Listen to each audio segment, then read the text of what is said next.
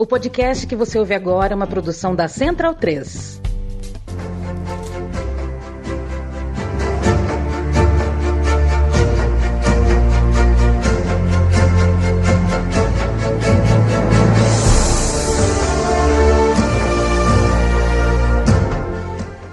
Bem-vindo e bem-vinda, amigo e amiga do Bundesliga no ar. Eu me chamo Leandro Amin, estou ao lado de Gerd Vez, autoridade máxima de futebol alemão e outras coisas mais. Uh, tudo que é alemão, chocolate alemão, relógios alemães, canivetes alemães, é, sapatos alemães, tudo que for alemão, você quer conversar nesse país e não quer falar com o Gerd Wenzel, você está equivocado. Na Central 3 a gente não comete esse equívoco porque Gerd Wenzel já é nossa Uh, já tem a chave do estúdio e é nosso já parceiro de longa, longuíssima data. Um abraço para você, Gerd Vez, um abraço para você que topa passar um tempinho da sua semana na nossa companhia. Temporada nova tá chegando e pode ser a gente tá gravando isso numa noite de quinta-feira.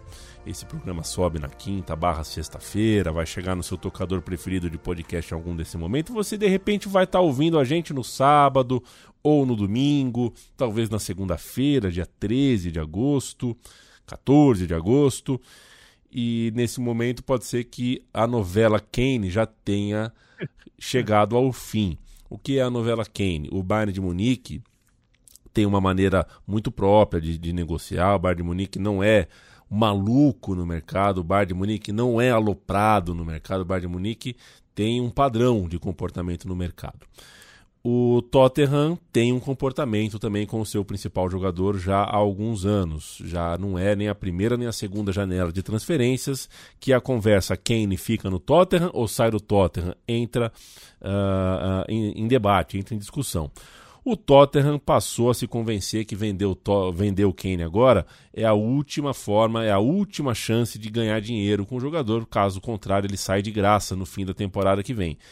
Isso não significa que o Tottenham faz jogo fácil, o Tottenham faz jogo duro, que é bastante dinheiro. Claro, um dos maiores centroavantes do mundo. O Bayern de Munique fez a oferta e o Tottenham aceitou a oferta. A gente recebe a notícia nessa noite de quinta-feira que nem isso garante o desfecho da novela, porque o Kane está pensando para cá, para lá e conversa com o staff, conversa com o hidrante, com o cachorro, com o gato, com o vizinho, não tem certeza se vem.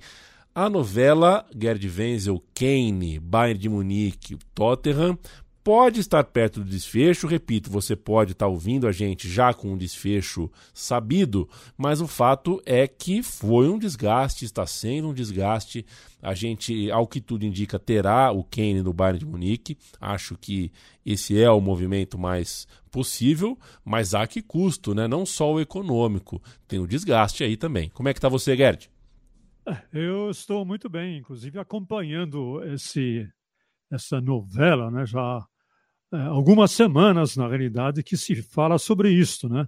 Se fala de que seria um jogo duro, que é, o investidor lá do Tottenham vai fazer um jogo mais duro ainda, e tem um momento em que o Harry Kane estava é, disposto a ir para o Bayern Munique, e agora parece que ele já não está mais disposto tanto quanto se imaginava, porque é, consta, né, consta que tenham é, sussurrado no ouvido dele de que era melhor é, sair de graça do Tottenham na próxima temporada, mas em compensação é, receberia um salário muito maior do que aquele que o Bayern Munique estaria oferecendo. Então, tudo isto pesa é, na, nessa, nessa questão. Enquanto a novela vai rolando, o Bayern de Munique já procura uma vila num bairro chique em Munique para o Harry Kane. Então, nós temos aí é, todos os ingredientes para que esta novela não chegue ao fim tão cedo. Agora, o problema é o seguinte: tão cedo é o seguinte. Até o dia 1 de setembro, ainda há chance de negociar um pouquinho ali, negociar um pouquinho acolá e talvez satisfazer o Harry Kane em mais algumas exigências dele. Enfim, há muita, há muita água que ainda pode é, correr debaixo da ponte, ou não. Né?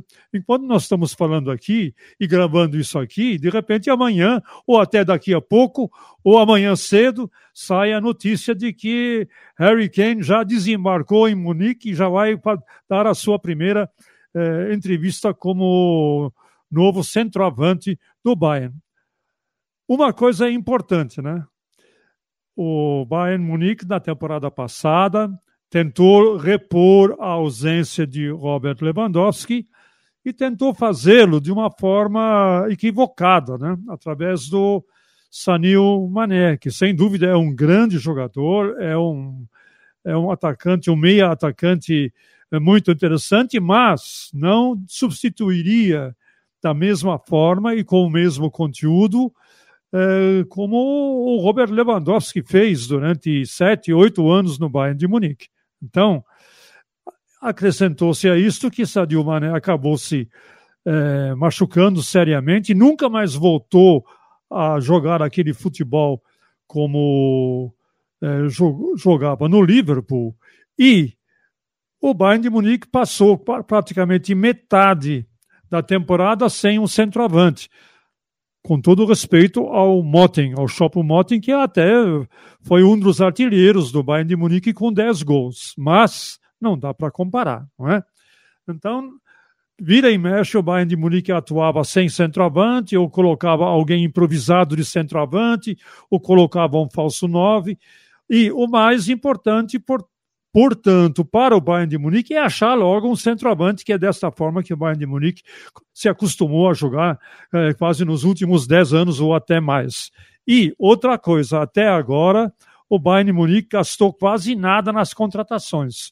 Para não dizer que ele não gastou nada, ele contratou o zagueiro Kim, junto ao Napoli, por 50 milhões de euros. Vieram o Leimer, que é um meio-campista, né? Volantão, mais para volante do que propriamente meio campista ofensivo, do Leipzig, veio de graça. E veio o lateral, o ala, ou até como meio campista ofensivo, Guerreiro do Borussia Dortmund, que também veio de graça. E enquanto isso, o Bayern vendeu o Hernandes por 45 milhões, o Mané por 30 milhões, o Zabitzer por 19 milhões e o Zomer por, eh, por 7 milhões.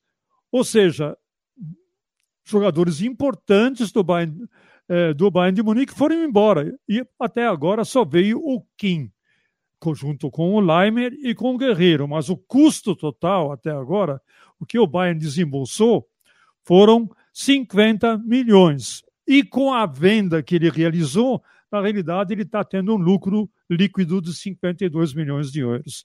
Valor o aspecto financeiro também vale em conta, lembrando que o Bayern é um clube que sempre tem um, uma liquidez absurda, que poucos clubes no mundo têm, a liquidez que o Bayern tem, ou seja, dinheiro no cofre, dinheiro em caixa para fazer grandes investimentos. É que tem uma política financeira muito saudável e ela vai ser mais saudável ainda agora.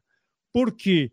Porque o novo executivo do Bayern de Munique, é um ex-banqueiro, dirigiu, foi o CEO de um banco na Bavária, e o seu diretor de finanças do Bayern de Munique também é um ex-banqueiro, também eh, foi o CEO de um outro banco eh, da Baviera. Então nós temos um Bayern que, quando vai colocar a mão no bolso, ele vira o dinheiro na sua mão umas centenas de vezes antes de soltar o dinheiro. Então, temos essa disputa aí que ainda pode nos, pode nos render até um outro programa assim que o Harry Kane estiver ou não, definitivamente ou não, no Bayern de Munique, Leandro. O seu palpite é que vem, né? O meu palpite é que vem. Perfeito. E aí teremos o Harry Kane não tem títulos na carreira, né, como jogador, e acho que, nossa, a chegada dele ao Bayern de Munique faria com que o Bayern se aproximasse ainda mais de um novo título uh, pelo menos nacional, para não falar do continental, mudaria realmente de patamar esse time. É, a gente tem a Supercopa da Alemanha, inclusive com o Bayern envolvido, e o Bayern só está envolvido porque ganhou na última rodada mais um campeonato alemão, uma final incrível, né? Não nos esqueçamos do quão eletrizante foi o campeonato alemão, a final do campeonato alemão, a reta final principalmente é, da última temporada. Se você quer ficar atento na nova temporada, eu acho que o, a temporada anterior te deu argumentos para isso, né? Te deu motivos para isso. O Leipzig vai enfrentar o Bayern de Munique, a Supercopa da Alemanha, dando pontapé inicial da temporada do futebol alemão. Que tal para você esse confronto? Gerd Wenzel, saímos com algum favorito? Que tal esse Leipzig? Como se mexeu no mercado? Como é que você vê esse primeiro ato, essa primeira taça a ser levantada no futebol alemão na temporada 23-24? É, vamos por partes, né? Igual o famoso espartejador de Londres. Eu vou falar primeiro do Bayern, né? Então, é, foi a primeira temporada é, do Bayern sem Robert Lewandowski. E, coincidência ou não, o Bayern suou e não foi pouco, né? Para obter o seu 11 título consecutivo da Bundesliga. Mas, mas, mas, as três letras do mas, letras maiúsculas, por favor, foi eliminado nas quartas de final da Champions League pelo Citibank, pelo Citibank, pelos, pelo Manchester City, né? perdeu por 3 a 0 é, em Manchester e depois empatou na, em Munique em 1 a 1. E na Copa da Alemanha, para horror né, do torcedor bávaro, foi eliminado pelo Freiburg por 2 a, 2 a 1.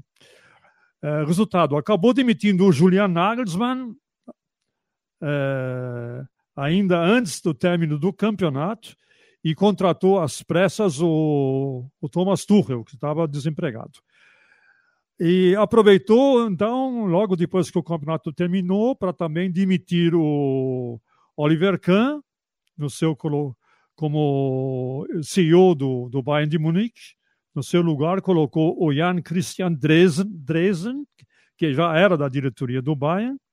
E demitiu também o diretor de esportes, o, Hans, o Hazan Salihamidzic, e no seu lugar veio, surpreendentemente, o diretor de esportes do RB Salzburg, lá da Áustria, o Christoph Freund, que foi muito bem sucedido dirigindo a diretoria esportiva do RB Salzburg. Então teve uma mudança radical no, no time do na direção do, do Bayern de Munique. O resumo da ópera é o seguinte: salvou a lavoura da temporada graças a um gol de Musiala que você já relatou aí no último minuto porque até o último minuto do segundo tempo, é, quem seria é, campeão seria justamente o Borussia Dortmund. Né? Muito bem. E aí nós temos uma situação em que o Bayern ganhou esse título graças ao melhor saldo de gols, né? Tinha um saldo de gols muito superior ao do Borussia Dortmund. Os dois terminaram com 71 pontos para a nova temporada, pelo menos até agora, fora a contratação de Kim, Leimer e Guerreiro, não fez coisa alguma. Está na expectativa de, na reta final, como a gente já comentou, de contratar o Harry Kane para finalmente ter um centroavante de ofício, eh, como o Bayern já está acostumado a ter há muito tempo. Ele é atu o atual tricampeão da Supercopa. Nos, nas últimas três vezes, o, o Bayern eh, de Munique ganhou sempre a Supercopa, inclusive a última Supercopa também foi entre Bayern e Leipzig, e o Bayern ganhou por 5 a 3 no jogo que nós fizemos na One Football na temporada passada, e como nós vamos fazer também na One Football é, neste sábado, a partir das 15 horas e 45 minutos. O Leipzig, bom, o Leipzig, na temporada passada, o meu querido Leandro, ele teve um início desastroso, né? chegou a ficar em 12 lugar, lá pela oitava rodada. Resultado: Domenico Tedesco foi demitido e no seu lugar foi contratado o Marco Rose. E o time foi se recuperando, foi se recuperando e ao final terminou o campeonato em terceiro lugar, além de conquistar o segundo título consecutivo da Copa da Alemanha. O Leipzig ainda não ganhou nenhum campeonato, mas ele é bicampeão da Copa da Alemanha, foi bicampeão em cima do Eintracht Frankfurt, a razão pela qual ele disputa agora a Supercopa Alemã. Olha, para a nova temporada, o Leipzig perdeu muitas peças essenciais ao elenco. Eu vou começar. Zagueiro Guardial foi para o Manchester City por 90 milhões de euros. O meia ofensivo, meia atacante, como queira, Soboslai, foi para o Liverpool por 70 milhões de euros. O Ancunco foi para, para o Chelsea, está fazendo as contas aí, Leandro? Estou fazendo. O Ancunco foi para o Chelsea por 70 milhões de euros. Só aí, 60 milhões. Só aí, o Leipzig embolsou 220 milhões de euros. Aí, só para não uh, perder o embalo, também vendeu o atacante Solot para o Vila Real por 10 milhões. Olha, isso, na minha conta, isso aí já dá 240 milhões de euros que o Leipzig embolsou. E Resultado: contratou muita gente. Olha, contratou entre atacantes, é, meio-campistas, é, zagueiros e um goleiro. Ele é, gastou ao todo 126 milhões de euros. Então, ele tem um saldo ainda para gastar de 115 milhões de euros. É uma coisa impressionante a forma como o Leipzig desfez o time e praticamente refez o time em posições fundamentais na zaga, né? no meio campo ofensivo, e sem contar que ele ainda perdeu o Christoph Leimer, que é um volantão que vai jogar no Bayern de Munique. Então, em todos os setores essenciais do time, menos no gol, né? ele contratou, ou pelo menos tentou, eh, contratou na esperança de que ele esteja fazendo uma boa reposição. É isso que nós vamos ver. Ele vai tentar também fazer uma melhor campanha na Champions League, mais uma vez tentará fazer um papel melhor do que em 22, 23, quando foi eliminado pelo Manchester City nas oitavas de final. Então, basicamente, é isso que eu tenho a dizer. Não vejo como apontar um favorito, porque os times virão diferentes a campo do que aquilo que nós estamos acostumados a ver. Né? Na pré-temporada, o Bayern fez quatro jogos, perdeu um para o Manchester City, ganhou do Kazakh Frontale por 1 a 0, ganhou do Liverpool por 4 a 2, ganhou do Mônaco por 4 a 2. O Leipzig fez mais pré-jogos, mas acumulou quatro vitórias, um empate e duas derrotas para times apenas medianos. Né? Perdeu para o Ipswich Town, da Inglaterra, por 2 a 1 e para o Udinese Calci por 1 a 0. Eu digo o seguinte, pré-temporada, para não dizer que não significa nada, significa muito pouco.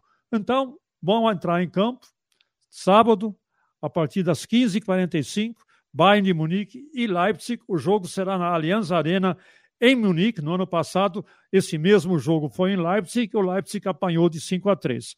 Vamos ver se a história se repete ou se o Leipzig finalmente também vai ganhar uma Supercopa, um título que ele nunca venceu até agora, Leandro. Para a gente fechar a nossa conversa, o Gerd Wenzel, final de semana, dia 11, dia 12 agora de agosto, a gente tem o começo da Copa da Alemanha. A primeira fase da Copa da Alemanha é uma grande festa. Times muito, muito grandes, times de elite, times super campeões podem encontrar e encontram sim times das menores divisões, com os menores patrimônios, com as menores histórias. É, é claro, a gente está falando maior e menor, pensando na pirâmide, né? Não existe história maior ou menor necessariamente. Todo time tem direito ao seu sentimento de grandeza, é óbvio, e a Copa deveria ser. Em alguns países não é, né? no Brasil, por exemplo, não é, na Itália não é, são Copas direcionadas para privilegiar os grandes. A Copa da Alemanha é uma Copa muito mais democrática, é uma grande festa. Começa a Copa da Alemanha, quero o seu destaque, Gerd. É, então, é uma festa de 64 times que é, jogam no. não é no mata-mata, é no mata. Porque o, um jogo decide se você vai continuar na disputa ou não. Não tem ida e volta. E é por isso mesmo, na primeira rodada da Copa da Alemanha, o que acontece? Os times assim considerados menores, assim considerados, têm o mando de casa. Todos eles. Nenhum time profissional, nem da primeira, nem da segunda divisão, né, que são os 36 times é, profissionais mesmo, porque da terceira divisão é um semi-profissionalismo, está partindo também para um profissionalismo, mas depende muito é, do aspecto financeiro. Então, nós temos 18 times profissionais da primeira divisão contra 18, com, e 18 times profissionais da segunda e 10 times da terceira divisão que jogam fora de casa. E restantes times, sendo 11 regionais, as, as, divisões regionais equivalem mais ou menos à quarta divisão, e tem, também tem as, eh, as seccionais, as divisões inferiores, amadoras, que são mais sete times. Então, nós temos, nesse fim de semana, uma festa em times assim considerados inferiores, porque vão receber os grandes, né? Os assim considerados os grandes. Então, por exemplo, o Dortmund vai jogar na Regional Liga Sudoeste contra o Schott Mainz, né? É um time da terceira divisão. O Bremen, que já venceu a Copa da Alemanha em seis oportunidades, vai jogar contra o Victoria Colônia, da terceira divisão. Né? E assim vai. O Eintracht Frankfurt, cinco vezes campeão, né? sendo a última vez em 2018, vai jogar contra o Lokomotiv Leipzig. Não confundir com o antigo Leipzig e muito menos com o RB Leipzig, que é da Liga Regional Nordeste. E o Bayern de Munique vai jogar só em setembro contra o Münster, da terceira liga. Por que, que ele vai jogar em só setembro? Porque no sábado ele está jogando a Supercopa com o Leipzig, assim como o Leipzig, que é, vai enfrentar o Wien Wiesbaden da segunda liga. Então nós temos os times que são profissionais, que são da primeira divisão e da segunda divisão, vão jogar todos fora de casa. E aí, vira e mexe, acontece, acontece uma zebraça, senão na primeira rodada, na segunda rodada. A, partir é, das oitavas de final, a partir das oitavas de final, aí sim não haverá mais essa divisão entre. É, os mais fortes jogam, os considerados mais fortes jogam fora de casa e os mais fraquinhos jogam em casa. Aí sim é um sorteio, sorteio onde pode acontecer isso. Mas via de regra, na primeira, na primeira rodada e também, pelo menos parte da segunda, os times considerados inferiores tem a vantagem de jogar em casa. E aí, meu amigo, vira e mexe, acontece uma zebra ou outra. Vamos aguardar que zebra vai acontecer já na primeira rodada que se dá nesse fim de semana, sexta, sábado, domingo e inclusive segunda-feira, Leandro. É isso aí. Veremos que bicho vai dar e estaremos aqui com o Bundesliga no ar ao longo dessa nova temporada, temporada do futebol alemão que pode receber Harry Kane e já tem estrelas uh, o bastante. Uma temporada que termina numa Eurocopa a ser disputada na própria Alemanha. Brincando, brincando, isso tem lá a sua, a sua importância. Isso faz do ambiente um pouquinho mais especial. Falaremos também de seleção alemã quando conveniente, ao longo da temporada. Boa temporada de futebol alemão para você que acompanha uh, uh, a bola naquele país, que gosta dos clubes e do futebol e da cultura daquele país. A gente vai estar tá aqui sempre te abraçando, sempre comemorando a sua companhia. Um beijo, Gerd, até a próxima. Um beijão, um abraço.